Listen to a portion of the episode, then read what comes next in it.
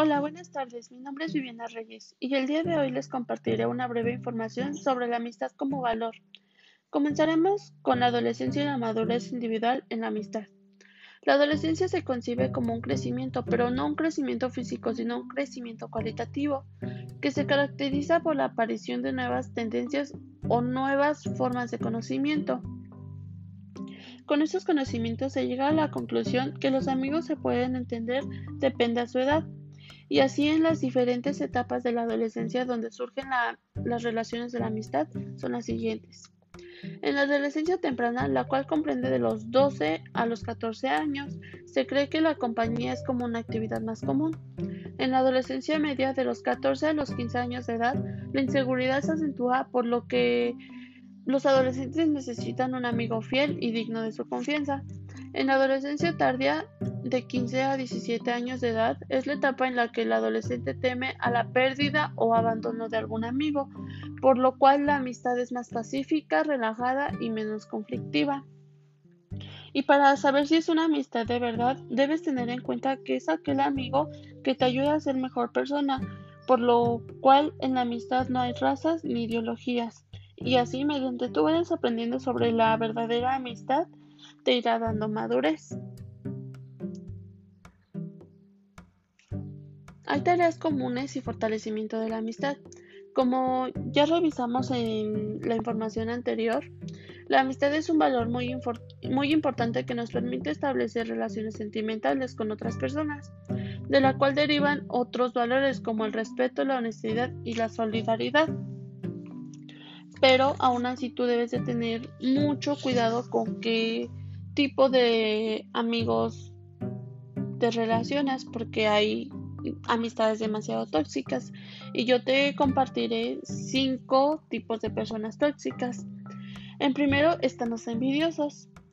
Son los que nos alegran por tus éxitos. O sea, si tú te compras un carro nuevo, si tú conseguiste un nuevo empleo, o sea, como que están al pendiente siempre de lo que haces, pero no se alegran. Es ay, sí, ya lo vi, o sí, así me entienden. Los chismosos y los criticones.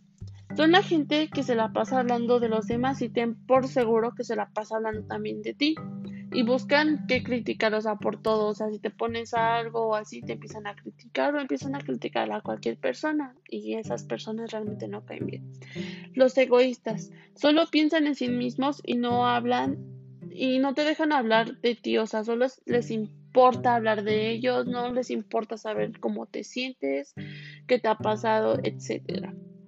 Los manipuladores son los que utilizan lo que saben de ti para hacerte sentir mal en ciertas situaciones.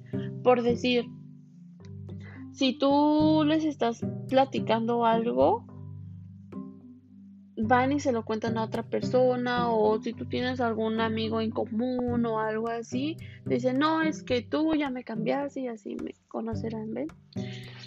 Los dementores son personas súper negativas, o sea, negativas en todo. Tú vas y les cuentas algo de, no, pues ya este, conseguí un nuevo trabajo, estoy feliz porque voy a lograr esto y el otro dice, no, pues no, no creo que lo logres así, o sea, empiezan a, a ser muy, muy negativos, así se les dice, o sea, no, no, no, no, no se alegran por ti, pero pues tú decides qué tipo de amistades quieres tener los que te sumen o los que te resten, porque lo único que esas amistades se traerán a tu vida son conflictos, estrés, desgaste de tu energía, te contagia de negatividad y te atraen cosas negativas a tu vida. Y eso está, o sea, súper mal.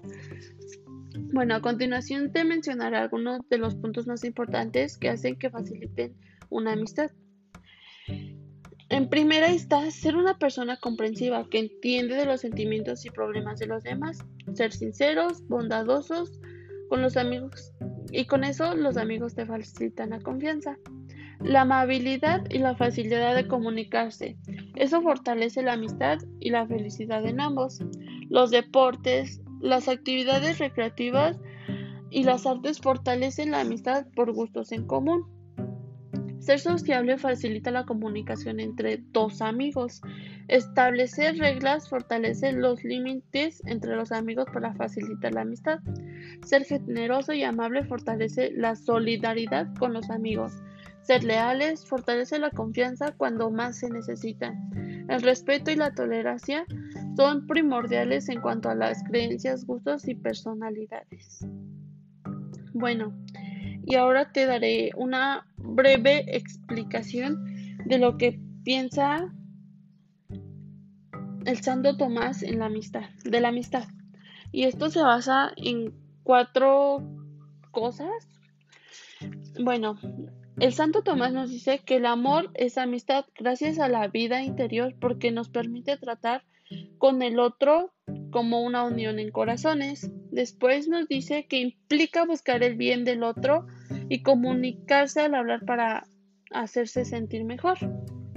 Después nos dice que aceptar al otro tal y como es es el amor, es una relación desinteresada y no para placer, o sea, el placer se da mediante el amor va, va fluyendo, o sea, no debemos de, de pedir cosas innecesarias al principio.